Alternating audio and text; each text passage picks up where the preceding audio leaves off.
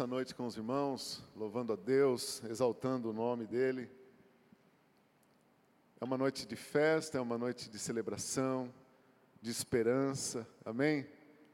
Eu tenho certeza que a esperança que outrora entrou no teu coração, no nosso coração, permanece viva, essa chama permanece aquecendo a nossa alma, o nosso espírito até aquele dia, amém, amada igreja? Como é bom. Vamos abrir as nossas Bíblias, convido você a abrir sua Bíblia juntamente comigo, no livro de 1 João, primeira epístola do apóstolo João, no capítulo 4, nós vamos ler o verso 16.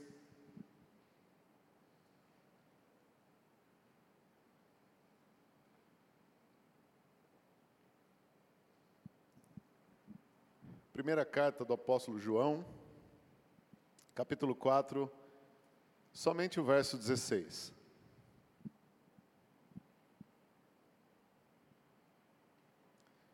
Diz assim: E nós conhecemos e cremos no amor que Deus tem por nós. Deus é amor, e aquele que permanece no amor, permanece em Deus e Deus nele. Vou repetir. E nós conhecemos e cremos no amor que Deus tem por nós. Deus é amor, e aquele que permanece no amor, permanece em Deus e Deus nele. Amém, meus queridos? Glória a Deus. É, estamos começando mais um ano, e é interessante né, que todo ano que termina e outro que se inicia, marca um ciclo importante para nós. Serão 12 meses, 365 dias que nós vamos atrás dos nossos sonhos, nós vamos executar, nós vamos fazer, nós vamos adorar, enfim, são 365 dias que nós estaremos, em nome de Jesus, produzindo com a saúde, com alegria, nesse ciclo novo que se inicia. Também nós temos por tradição renovar nossos votos, amém? Pessoas, aqueles que são é, mais tradicionais, que gostam de estabelecer metas, começa o ano lá com as metas. Eu gosto muito disso, gosto muito de metas, gosto muito de planilha, é interessante, é, é, motivador. E por tradição, né, nós renovamos os nossos votos, nossos pactos e também as nossas metas. Começamos o ano, talvez algumas metas não foram alcançadas, ela é renovada e outras são novas, estabelecidas, quer seja na área financeira, quer seja, seja na área familiar, profissional, né? estabelecemos votos. Eu elenquei alguns aqui, né? É, algumas pessoas estabelecem é, a meta de casar em 2022. É uma boa meta, sim ou não, igreja? É uma boa meta, né? Casar em 2022. Outros estabelecem a meta de trocar de emprego, quero um emprego melhor. Amém? Uma boa meta também. Esse ano eu vou, eu vou ter um emprego melhor, eu vou trocar de emprego, Deus vai preparar uma porta melhor para mim. Uma boa meta também. Outra meta que nós podemos elencar aqui, que é muito comum entre, entre nós, né? É abrir um negócio, abrir seu próprio negócio. Em 2022, eu vou abrir meu próprio negócio. Uma excelente meta também. O que mais? Uma outra meta muito interessante, que é muito recorrente, é trocar o carro, né? ter um carro melhor, um carro do ano, né? um carro de 2022. Esse ano vai ser o ano do carro novo. Uma excelente meta também. Enfim, seja qual for, a, essas são as mais comuns, mas talvez você tenha outras, mas isso marca um ciclo, né? é um ano que se inicia. Mas, meus amados, nós que somos espirituais, também não podemos ignorar algumas metas que são muito importantes para nós, metas espirituais. E eu tenho certeza que entre nós aqui existem irmãos mais ousados que foram além e estabeleceram metas espirituais.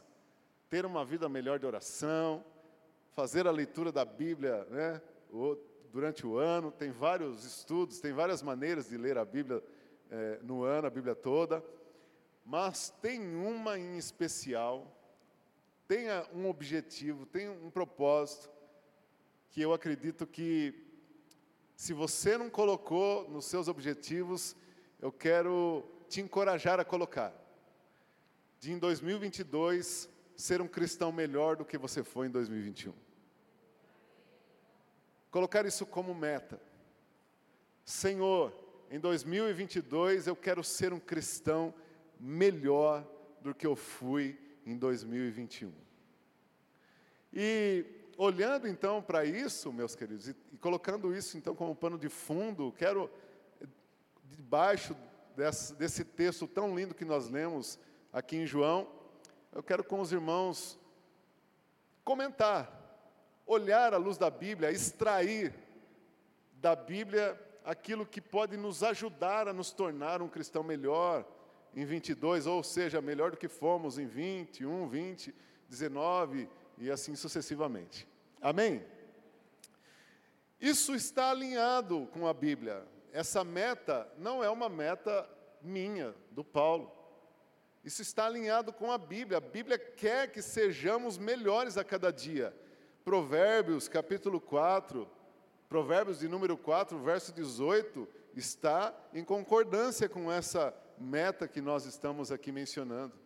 Diz assim: Mas a vereda do justo é como a luz da aurora, que vai brilhando mais e mais até se tornar dia perfeito. Né? O caminho do justo, o caminho do crente, é como a luz da aurora, uma comparação linda. Né? É como a luz da aurora que vai brilhando, vai brilhando até se tornar um dia perfeito. Assim também deve ser o nosso objetivo como cristão, ir melhorando a cada ano e a cada dia, né? Também outro texto que está alinhado com essa meta, se você vai estabelecê-la na sua vida, é Efésios capítulo 4, verso 11, 12 e verso 13 também.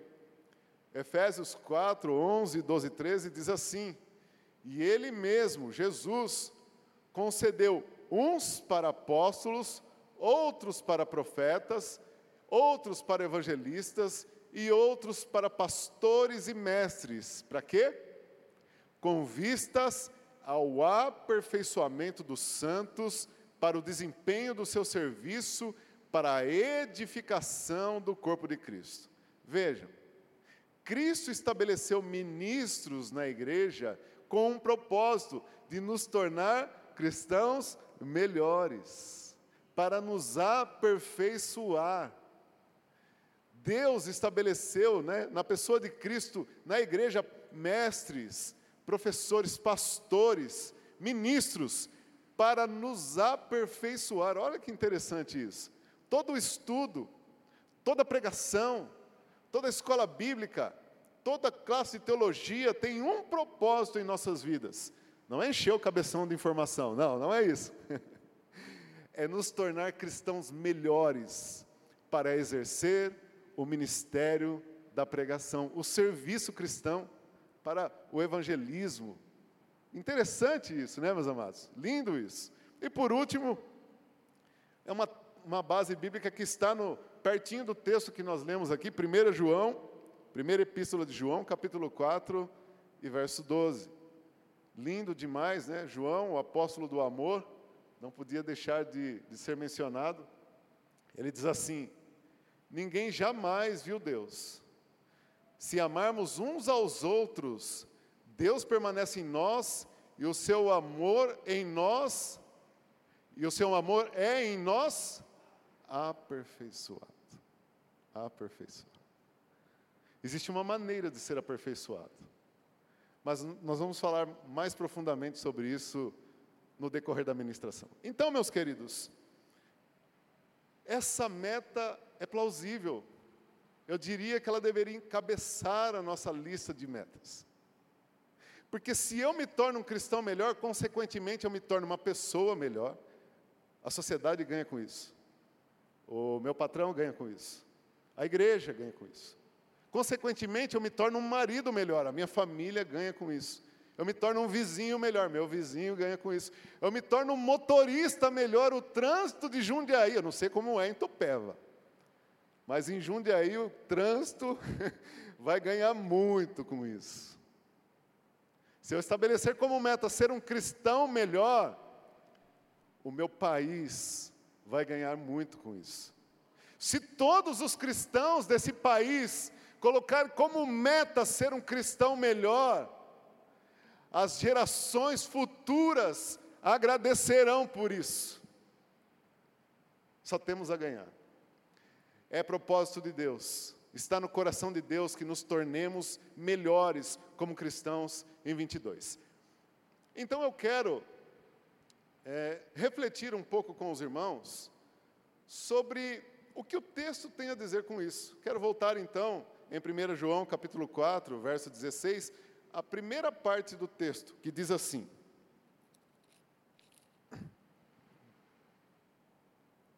1 João 4,16.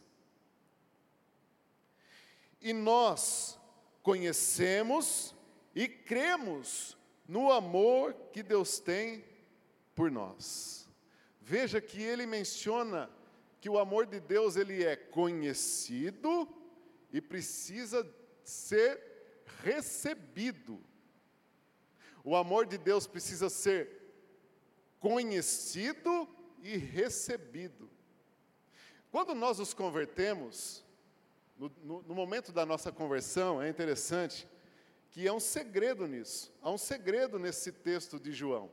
No início da nossa conversão, e todos os irmãos que experimentaram a conversão genuína, todos os irmãos aqui presentes que experimentaram uma conversão genuína, passaram por esse processo de conhecimento e convicção do amor de Deus. É um processo necessário para uma conversão genuína: o conhecimento e a aceitação, ou a convicção do amor de Deus por nós. Para se tornar mais palpável, nós, por vários motivos, ouvimos falar do amor de Deus. Por vários motivos. Alguns porque estavam passando problemas familiares, outros porque perderam o emprego, outros porque perderam a esperança.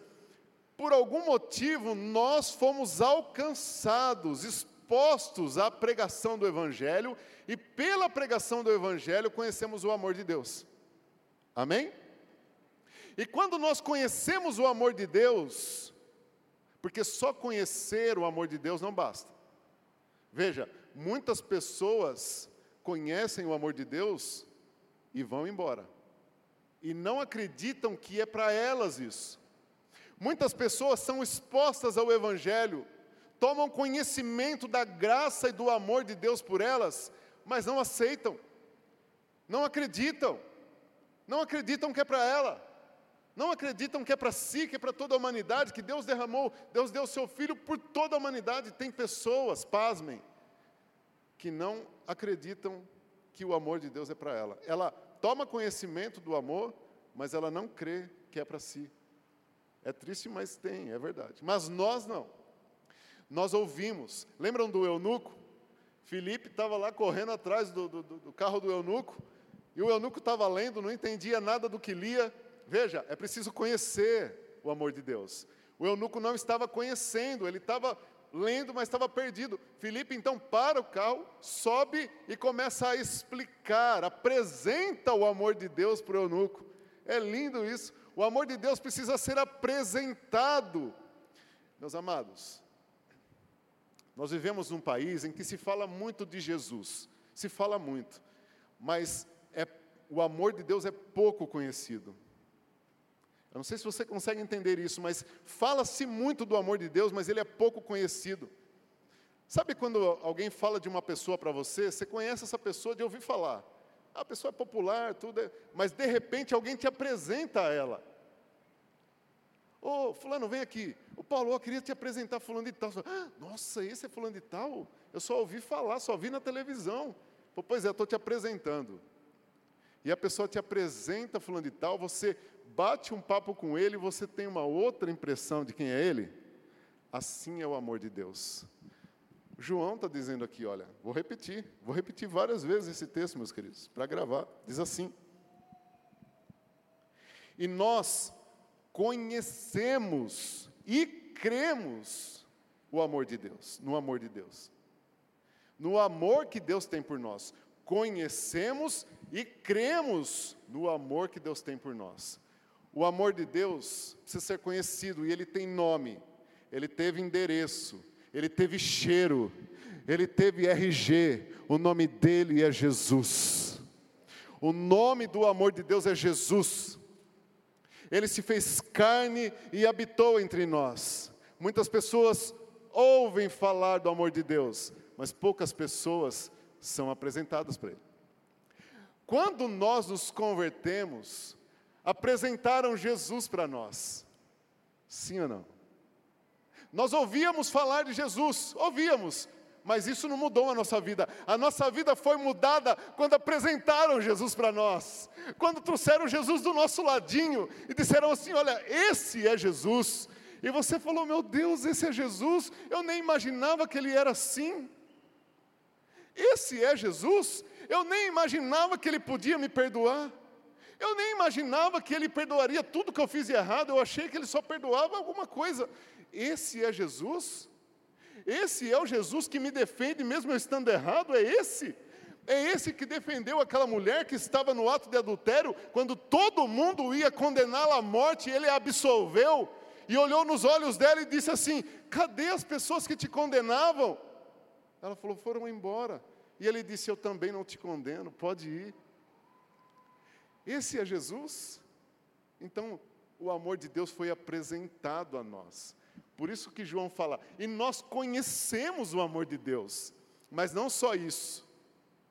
Quando nós conhecemos o amor de Deus, nós cremos nele. Porque o jovem rico foi apresentado para o amor de Deus. Foi. Apresentaram o amor de Deus para o jovem rico. Mas quando ele tinha que crer, tomar a decisão de crer naquelas palavras, ele virou as costas. Por isso que tem que conhecer e crer.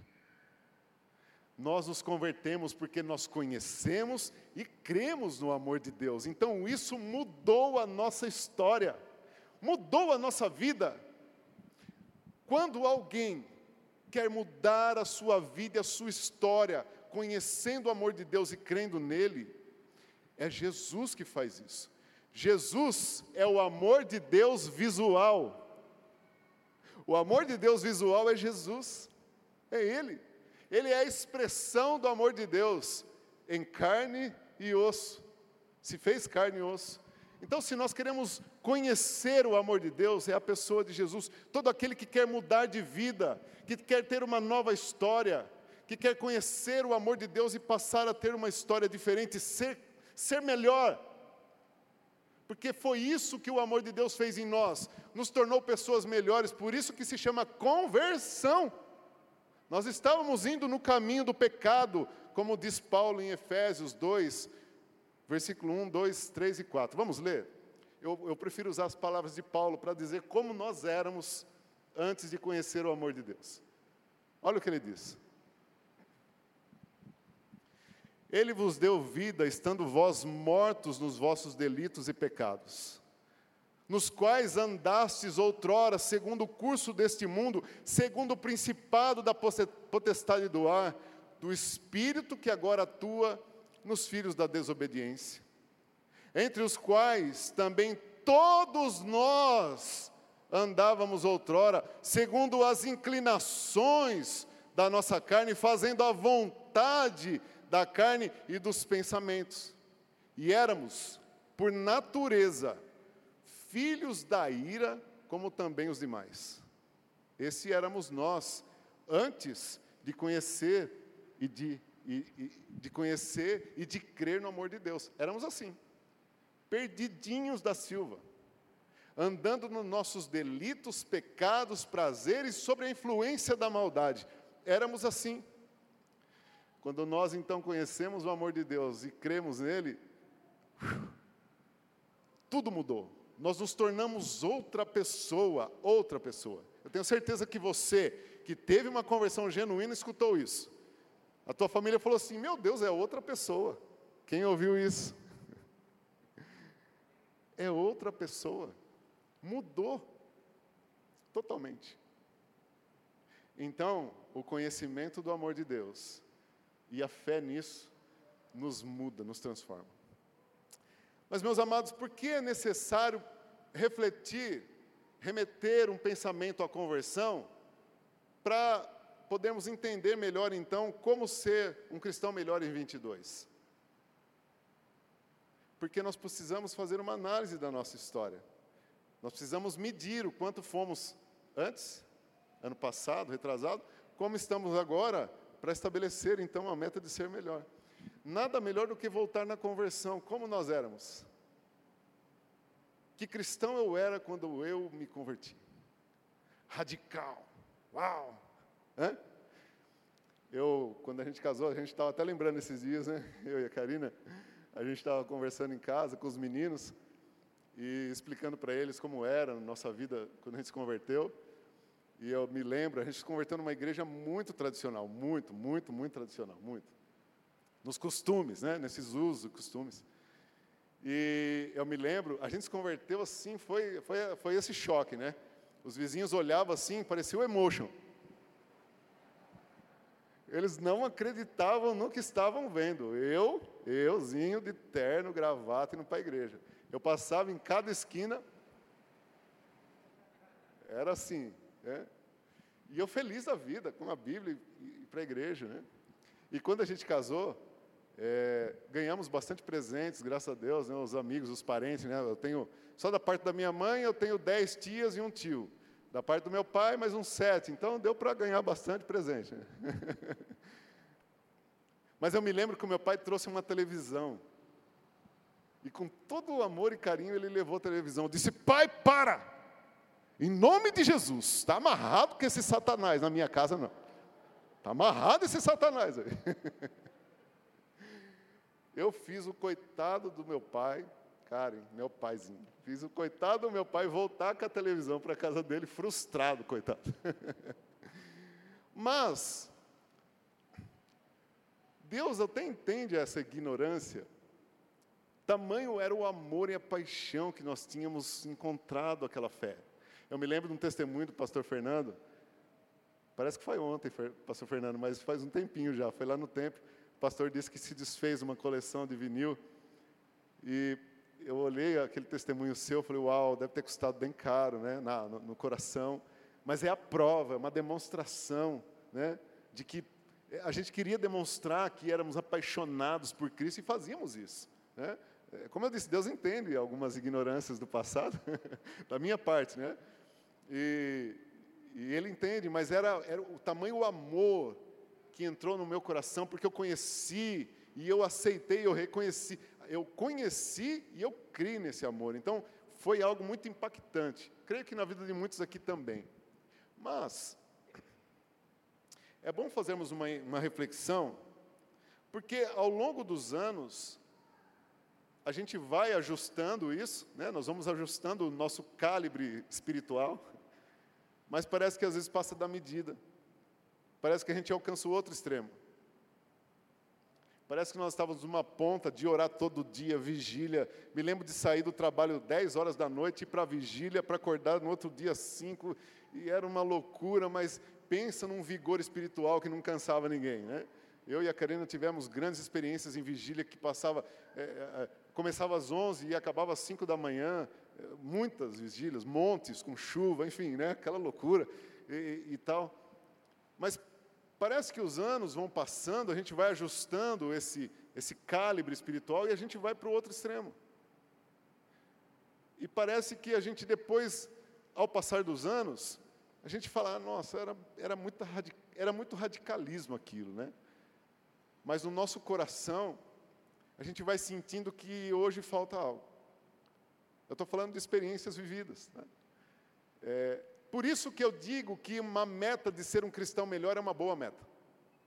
Porque talvez você, assim como eu já passei por isso, chegou 2021, final de 2021, falando: Poxa, eu acho que eu estou longe um pouco de Deus, eu acho que estou precisando melhorar. Eu acho que eu estou precisando, eu acho que eu me perdi no meio do caminho, eu acho que sim.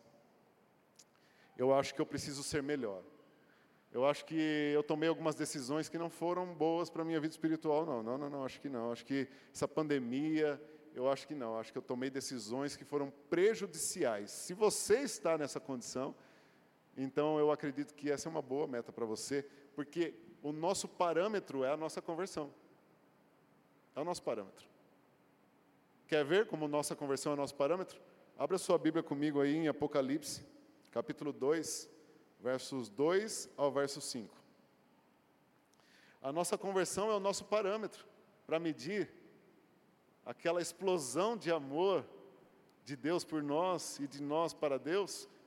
E talvez, talvez você esteja voando, né, meu querido? Glória a Deus por isso. Sempre há espaço para melhorar.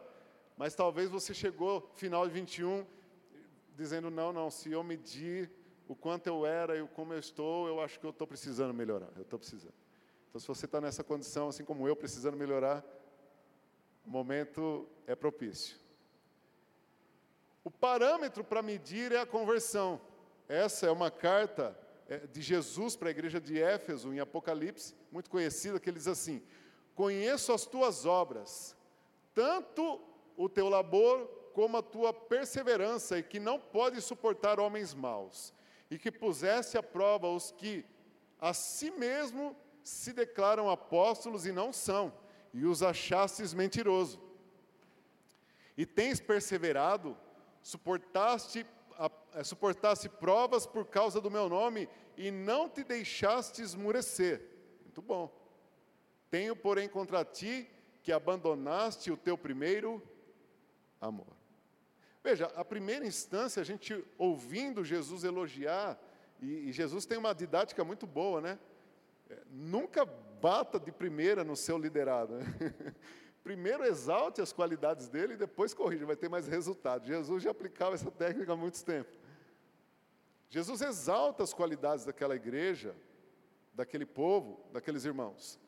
Olha, vocês trabalham bastante, vocês estão empenhados na obra, vocês, vocês têm uma teologia boa, vocês confrontam aqueles que são, é, se dizem é, é, líderes e não são, a teologia de vocês está afiada.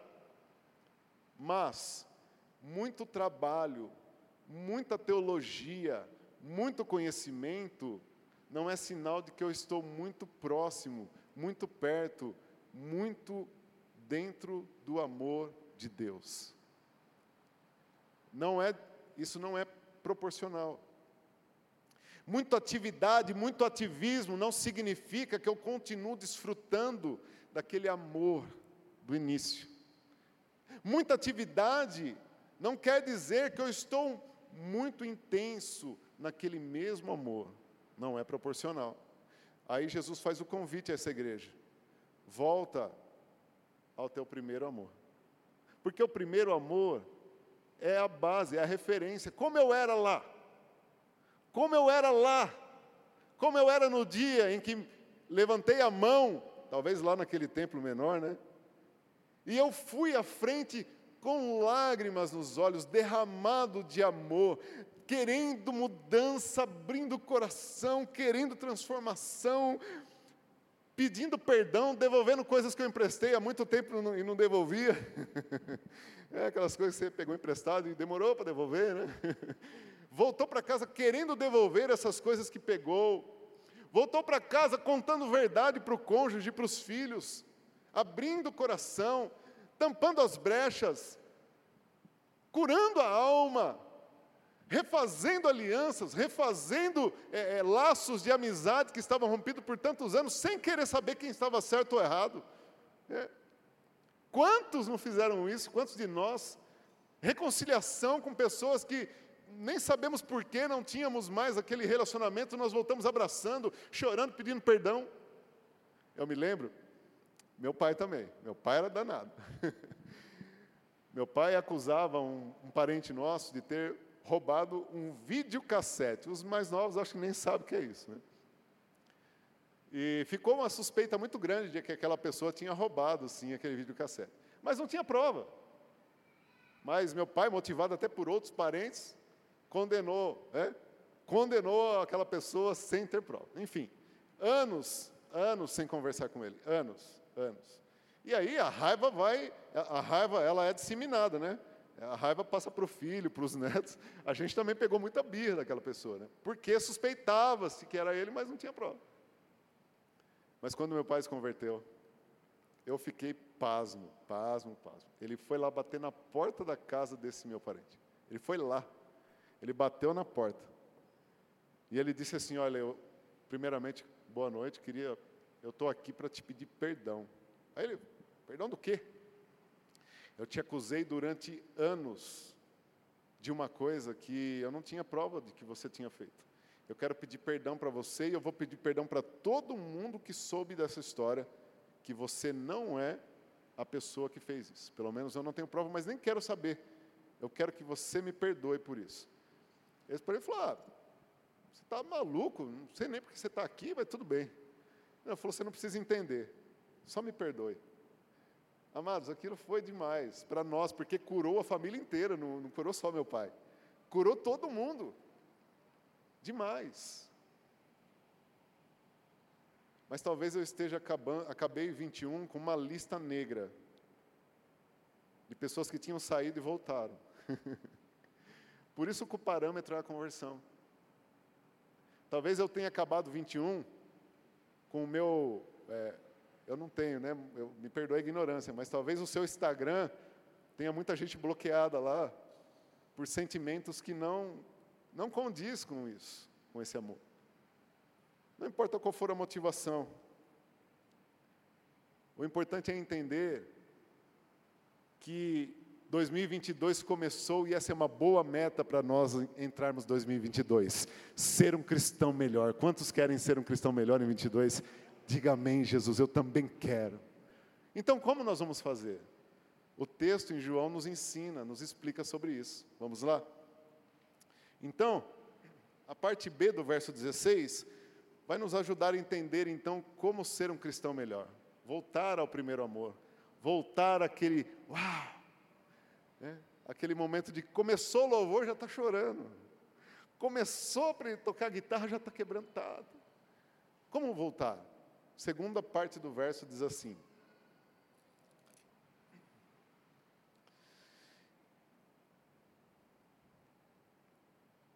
E aquele que permanece no amor, permanece em Deus e Deus nele.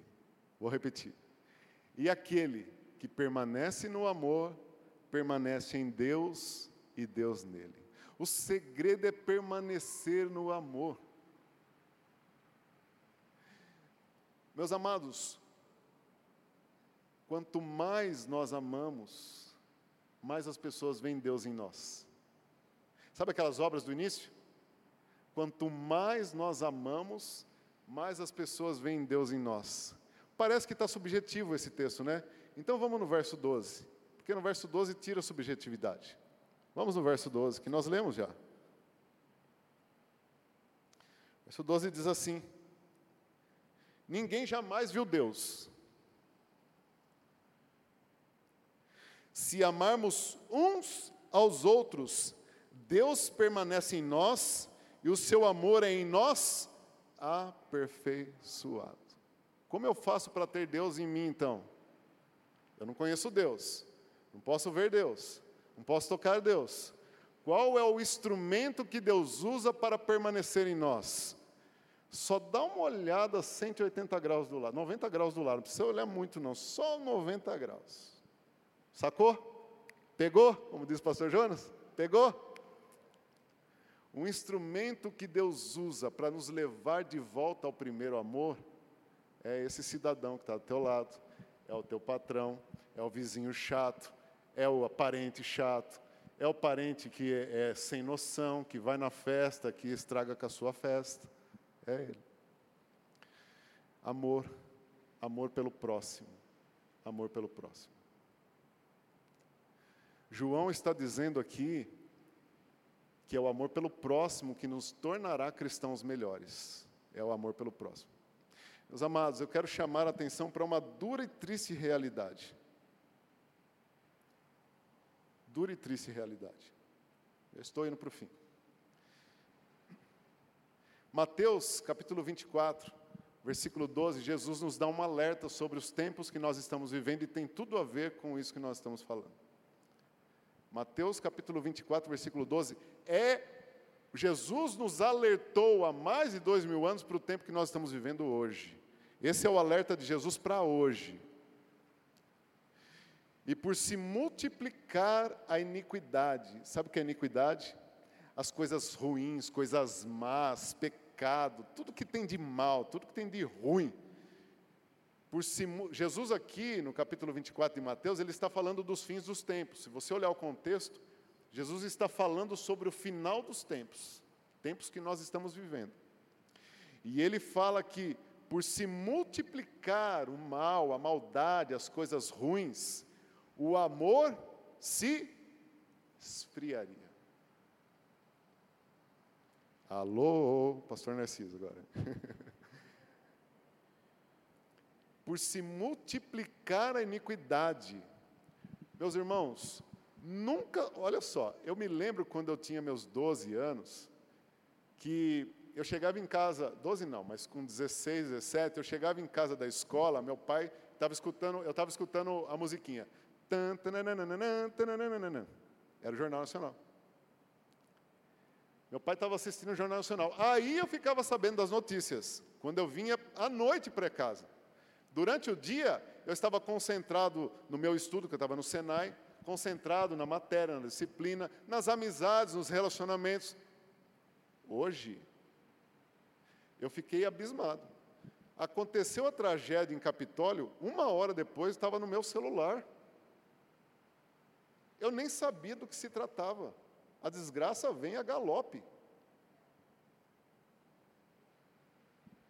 Camarada mata e esquarteja a mulher lá na Bahia, meia hora depois está no seu celular. E você nem pede permissão para estar, tá, está na sua rede social. É meia hora. Tem um camarada que trabalha é, numa empresa, e vários, né? Tem vários, né? Esse é um deles. Mas tem um camarada que trabalha numa empresa, e ele, como milhares, coloca o celular do lado e começa a trabalhar. O celular não para de vibrar. Você acha que ele produz? Não produz. Ele está trabalhando, daqui a pouco.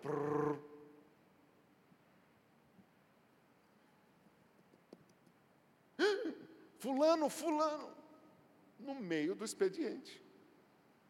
Gente, por se multiplicar a iniquidade, o amor se esfria. Meus irmãos, faz parte, nós estamos inseridos nesse meio, estamos inseridos. Bem usado, bem utilizado é bênção, é bênção. Parece que vou chover no molhado, parece que estou sendo redundante. Mas a profecia foi dita há mais de dois mil anos atrás, e talvez nós não se, nos demos conta, e talvez nós estamos agora estabelecendo meta para ser melhor, porque não nos atentamos para essa profecia. Nós nos expomos muito mais às más notícias do que a graça de Deus, do que o amor de Deus, do que a pregação, do que a palavra. Nós nos expomos muito mais à desgraça do que nos expomos à fé, ao amor, à oração, à comunhão. As comunhões no trabalho, a comunhão entre irmãos, já não tem mais, cada um é no celular sentado num banco.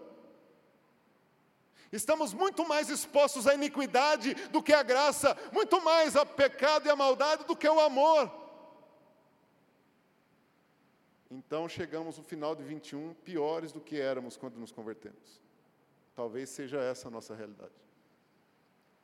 Mas há esperança, com certeza há esperança, porque Deus não muda, a Sua palavra não muda.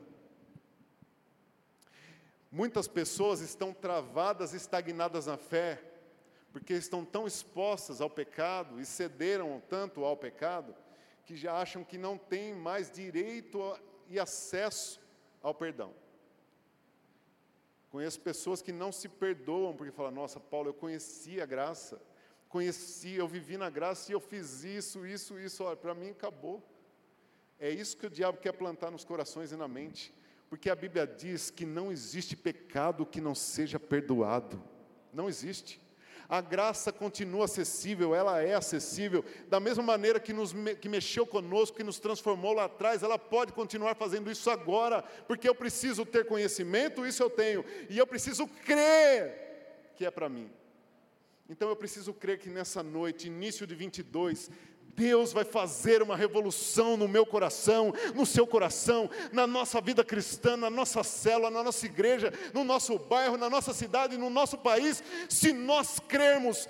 Esse vai ser o ano que vai abalar as bases espirituais dessa nação. Essa nação nunca viveu o que vai viver esse ano, se nós cremos nesse Deus, nessa graça e nesse amor e nesse favor.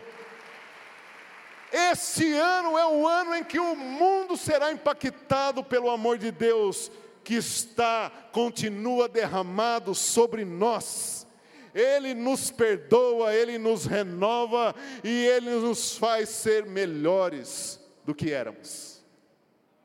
Quero finalizar. Toda meta, todo propósito precisa de alvos. E o alvo de Deus para nós sermos melhores nessa meta linda que é ser melhor como cristão é amar. É amar.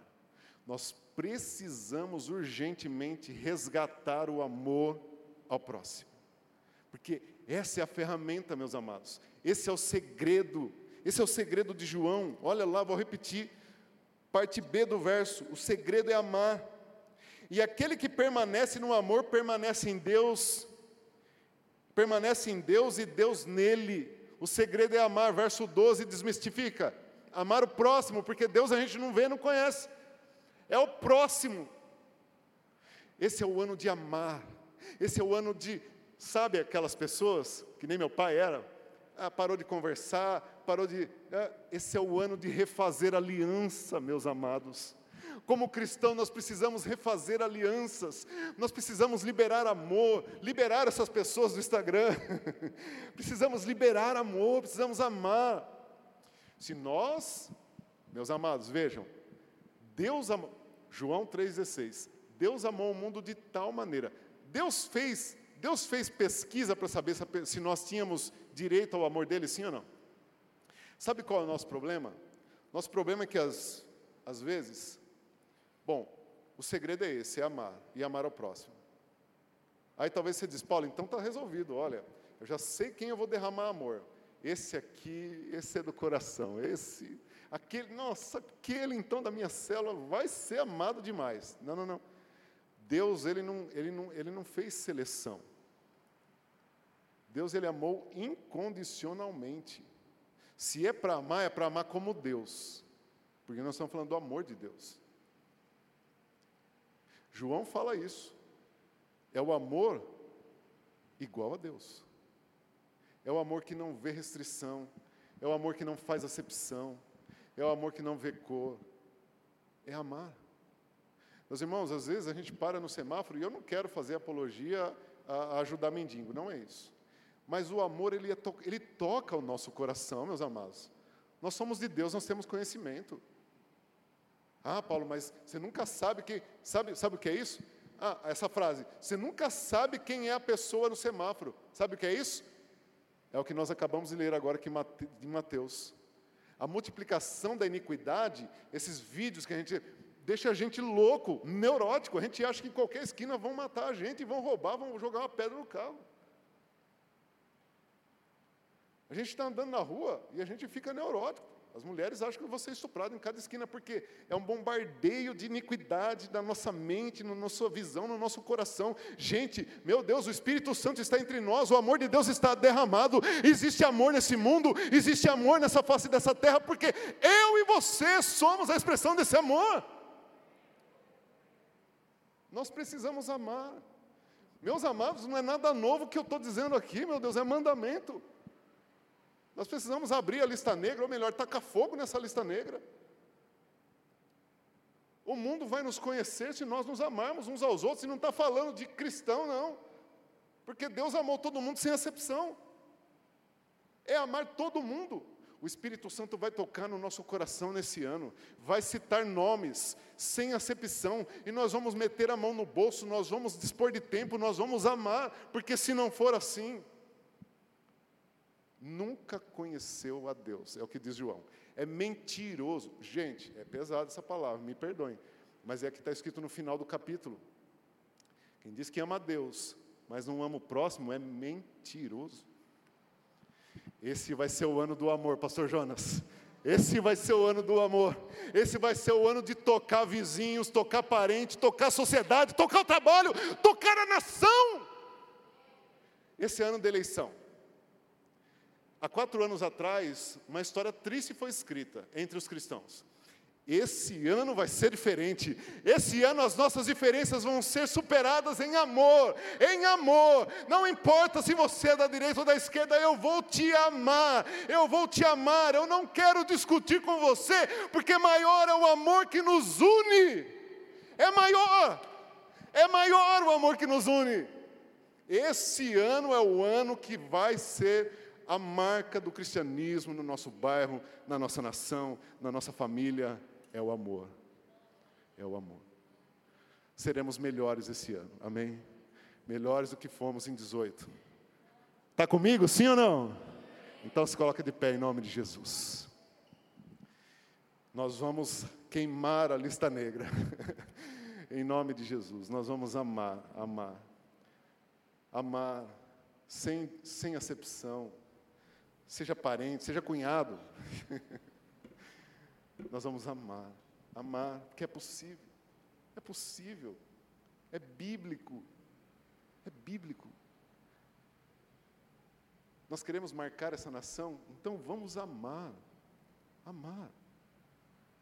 É amando. É amando. É estendendo a mão. É estendendo a mão sem olhar quem é. Tem gente que fala assim: ah, aquele não é merecedor. Eu também não era e você também não era. Ah, fulano está precisando, ficou desempregado, está precisando de ajuda. Ah, mas também é um braço curto. Deus nunca olhou para isso para nos abençoar. Então não faça também. Não selecione pessoas para abençoar. Pastor Jonas me permite, Pastor Fernando também, mas a nossa igreja é uma igreja próspera, abençoada. Tem cesta básica na dispensa aqui, o nosso dízimo, a nossa oferta permite isso. Se você conhece alguém que talvez alguém diz para você que não mereça, não faça isso. Recorra à assistência da nossa igreja e leve lá uma cesta básica, mas não leve só a cesta. Leve junto com a cesta amor, amor. Você não precisa nem falar da igreja, ele vai querer saber aonde você vai, porque o seu gesto vai fazer toda a diferença. Vai ser o evangelismo. Eu poderia ficar aqui a noite inteira citando exemplos, mas eu tenho certeza que o Espírito Santo falou muito melhor do que eu. Esse vai ser o ano de ser melhor. Esse vai ser o ano de ser um cristão melhor. Feche os teus olhos.